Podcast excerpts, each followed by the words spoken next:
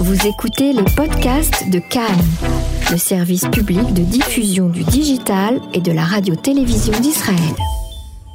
Et si ce soir euh, l'on parlait de la fabuleuse histoire euh, des Maranes, une histoire pleine de rebondissements, avec encore de, nouvelles découvertes qui se font encore aujourd'hui. Et j'ai le plaisir d'avoir avec nous pour en parler Pierre Mamou, qui est directeur de l'Institut européen de recherche des études maranes, qui continue à faire de la recherche sur ce sujet et qui donne des conférences un peu partout dans le monde. Bonsoir, monsieur Mamou. Oui, bonsoir Emmanuel. Alors, les Maranes, on connaît tous plus ou moins euh, l'histoire de euh, ces juifs qui ont été soit convertis de force, soit qui ont caché euh, leur judaïsme et qui, et qui ont continué à pratiquer en cachette en Espagne de manière très dangereuse pour leur vie et qui sont aujourd'hui des revenus au judaïsme pour, certains d'entre eux. Racontez-nous un tout petit peu le résumé, la mise en place de, cette histoire, de cette fabuleuse histoire des Maranes Eh bien, écoutez, cette histoire euh, fabuleuse, c'est le mot. Elle débute en 1391, c'est-à-dire presque un siècle euh, avant la conversion ou l'exil forcé des Juifs d'Espagne. Donc en 1391, en Espagne, il s'est passé quelque chose de terrible. Il y a eu des émeutes anti-juives qui ont fait des milliers et des milliers de morts, on parle même de dizaines de milliers de morts.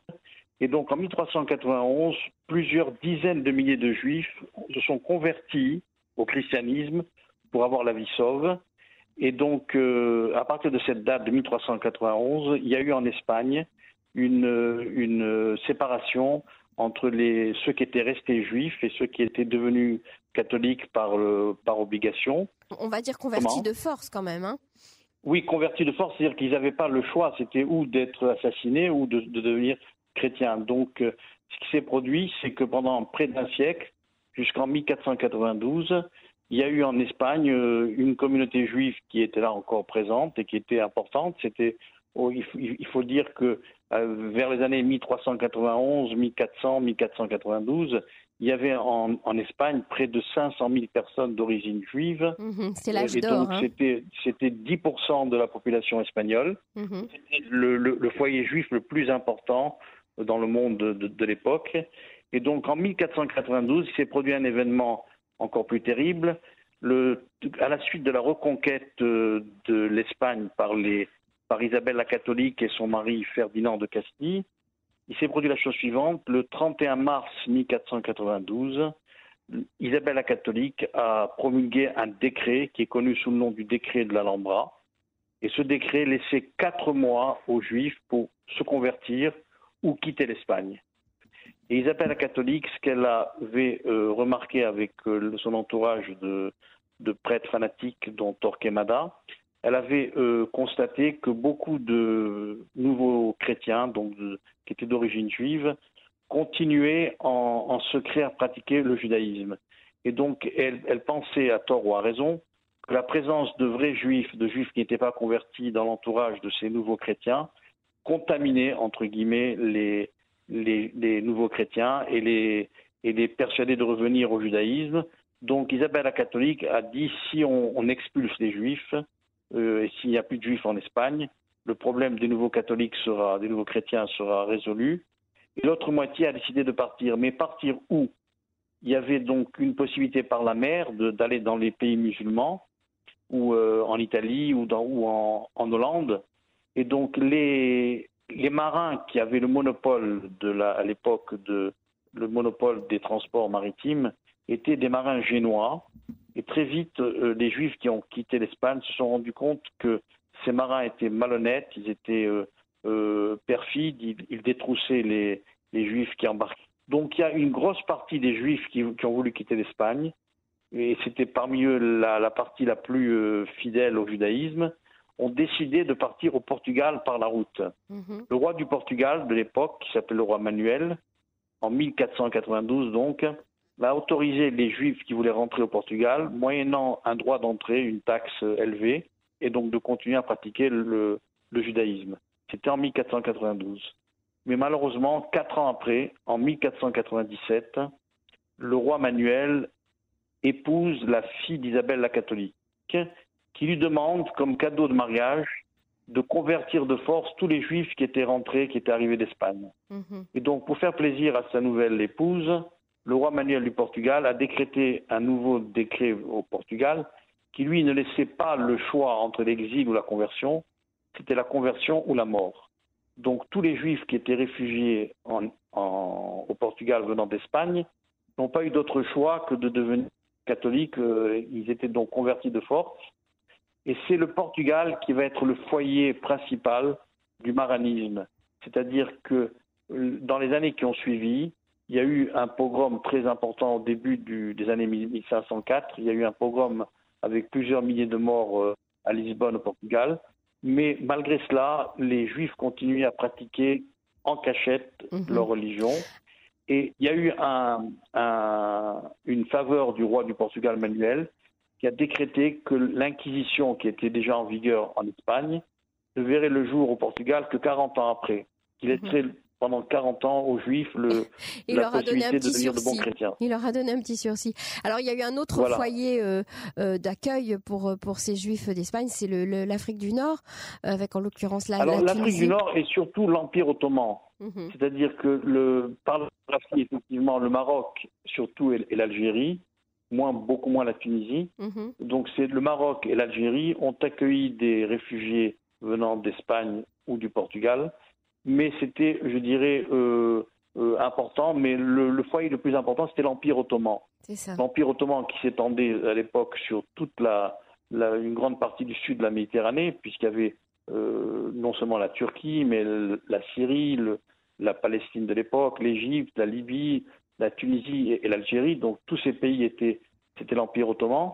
Et donc l'Empire ottoman a accepté que les Juifs fuyant le, la péninsule ibérique euh, trouvent refuge donc dans, l'Empire ottoman. Et on prête au, sultan de, Constantinople la phrase suivante. Il a dit, il aurait dit, euh, en écrivant au roi d'Espagne, vous avez appauvri votre royaume et enrichi le mien. Et c'est vrai que dans, ces pays euh, d'islam, les Juifs ont été accueillis. Ils n'avaient pas, je dirais, la, vie facile parce qu'ils étaient soumis à la dimitude, c'est-à-dire ils étaient des dimis, ils devaient payer des impôts euh, exorbitants supérieurs aux, habitants qui n'étaient pas juifs, aux mhm. habitants musulmans par exemple. Alors Pierre Mamou, euh, je voudrais qu'on revienne. Euh, aujourd'hui, vous m'avez annoncé euh, hors antenne un, chiffre absolument ahurissant de marane potentiel, donc de juifs potentiels. il y a donc l'institut de recherche donc du maranisme est un institut qui a été établi au collège universitaire de Natania en 2011. Donc suite à cet institut qui a été créé en 2011, nous avons nous-mêmes créé cette année en 2019 le même institut, donc le, correspondant de cet institut de Natania, à Paris, et qui est le deuxième institut, le premier euh, correspondant de, cet institut de Natania, c'est au Brésil, à Recife au Brésil, parce que tout à l'heure je vous ai parlé du Portugal qui avait accueilli les Juifs et les Juifs qui avaient continué à pratiquer la religion euh, juive malgré leur, leur côté mhm. officiellement de nouveaux chrétiens. Et donc le, le Portugal a été un, le départ d'une immigration qui est partie dans plusieurs directions. Une direction euh, a été importante, a été le Brésil qui a été découvert par euh, les Cabral. Donc Cabral était, je dirais, un, Portugais qui a découvert le Brésil, mais il était assisté par un, navigateur juif qui était à ses côtés. Et donc, et puis les premiers euh, occupants, les premiers habitants européens du Brésil étaient des maranes jusqu'à aujourd'hui. Et le Brésil euh, donc reste un vivier de maranes très important. On situe, on pense qu'il y a plusieurs millions de descendants de maranes, et je vais vous en parler. De même que les Juifs euh, de Livourne, les Juifs d'Amsterdam étaient des Juifs portugais. Les Juifs de Hollande, avec le plus célèbre Spinoza, étaient une communauté de maranes venant du Portugal. Et donc c'est pour ça que la deuxième euh, la deuxième antenne de cet institut de recherche du maranisme du collège de Natania, de l'université de Natania, se trouve à Recife, dans le nord du Brésil. Par des recherches ADN, 30% des Portugais aujourd'hui ont des origines juives maranes. En Espagne, le chiffre est 30%, ce qui est énorme. 30%, ce qui est énorme. Et en, Espagne, c'est 20%. Mais le Portugal reste pour moi un pays attachant parce que c'est le foyer le plus important de, je dirais, d'originaires de, de juifs de Livourne, d'Amsterdam, du, du, Brésil et d'autres endroits. Même jusqu'en Inde, à Goa, au sud de Bombay, c'était un, un comptoir portugais où il y a encore aujourd'hui des descendants de Maran. Et ce, sont des, et ce sont des personnes qui souhaitent revenir à leur judaïsme, qui ont découvert. Alors justement, il est bien entendu euh, aussi bien l'institut qui se trouve à Natania que le nôtre à Paris, que celui de Recife au Brésil, ne font pas du tout de prosélytisme. Ils ne font que répondre à une demande de personnes qui s'adressent à nous et qui nous disent on veut euh, revenir au judaïsme parce que on sait qu'on a des origines juives et ils, ils apportent avec eux non seulement des noms de famille qui sont euh, reconnus comme étant portés par des descendants de juifs, mhm. mais en plus, dans leur vie quotidienne, ils nous donnent des détails qui, prouvent l'origine juive, comme par exemple, j'en cite quelques-uns, ils, euh, trempent leur viande dans de l'eau, ils la, salent, ils, la cachérisent sans savoir pourquoi, ils ne mangent pas le, sang de la viande, ils, euh, le vendredi soir, ils allument des bougies sans savoir pourquoi, ils embrassent le fronton de leur de leur porte en rentrant. Sans mezouza, hein. il n'y a pas de mezouza. Il n'y a pas de mezouza, mais ils continuent à embrasser le fronton de la porte. Ils, ils font des ménages de Pâques en, à la veille du printemps. Ils appellent ça un ménage de printemps, pas du tout un ménage de Pâques. Et donc, euh, c'est plein de petits détails comme ça qui prouvent leur origine juive. Et il y a une histoire fantastique euh, que je vais vous raconter en quelques en une minute. C'est l'histoire de Samuel Schwartz. Samuel Schwartz était un juif euh, polonais qui en 1916 est arrivé pour son, c'était un ingénieur polonais, il est arrivé pour son travail dans le nord du Portugal. Il avait entendu dire qu'il y aurait des personnes d'origine juive dans le nord du Portugal. Il s'est adressé à, donc à des personnes en disant est-ce qu'il y a des juifs dans cette région? Et on lui a dit oui, à Belmont, il y a un quartier, vous allez voir, ils sont tous juifs. Oui, la ville de Belmont il s'est rendu dans cette ville. Mhm. Il s'est rendu dans cette ville de Belmont et il a posé la question aux personnes qu'on avait désignées comme juifs en leur demandant Vous êtes juif Alors les gens ont répondu Pas du tout, on est des catholiques, on va à l'église le dimanche, on n'est pas juif. Ah bon, excusez-moi. Donc il est retourné euh, chez ses amis en disant Vous m'avez dit une chose qui est erronée. Les, amis ont continué à dire Non, ils sont juifs. Donc il retourne quelque temps après, il repose la même question. On lui répond la même chose On n'est pas juif, on est des catholiques. Il ne, il ne renonce pas, il retourne une troisième fois, et il leur demande aux mêmes personnes Vous êtes juif et donc, il y a une vieille dame qui s'approche vers lui et qui lui dit euh, Pourquoi vous me posez toujours cette question? Vous-même qui vous êtes a dit Moi, je suis un juif euh, venant de Pologne. Alors, elle, la vieille dame lui dit euh, Récitez-moi une prière en hébreu, une prière juive. Donc, lui, il récite Shema Israël, Adonai Elohenu. Et dès qu'il a prononcé le mot Adonai, la femme l'arrête et puis elle se retourne vers ses amis. Elle, elle leur dit On peut lui faire confiance. Il vient de nous donner le mot magique. Et donc, elle a raconté, ils ont raconté leur histoire. Pendant 500 ans, de mère en fille, ils ont continué, c'était plutôt les mères euh, et les filles qui, qui, conservaient la religion. Ils ont conservé donc la religion juive, ils ont traduit toutes les prières en portugais, ils ont complètement oublié l'hébreu puisqu'ils n'avaient plus aucun contact avec aucune communauté juive, sauf le mot Adonai, qui restait un mot magique pour eux, mhm. c'était un, code entre eux. Et ils ont dit à ce monsieur Schwartz, ils ont dit, nous, dans notre religion juive pratiquée au Portugal, c'est une religion secrète. Euh, Samuel Schwartz ne s'est pas arrêté là, il a continué ses recherches. Mhm. Il a connu un, ancien officier de l'armée portugaise qui s'appelait euh, Bastos, qui était, qui était originaire de, de la ville de Porto. Voilà, le général Bastos, lui, son grand-père, son lit de mort, lui, a révélé qu'il était d'origine juive. Mhm. Puis c'était un héros de la guerre de 14-18. C'est ça. Il a donc euh, refondé une communauté juive au départ dans, sa, dans, dans, son appartement.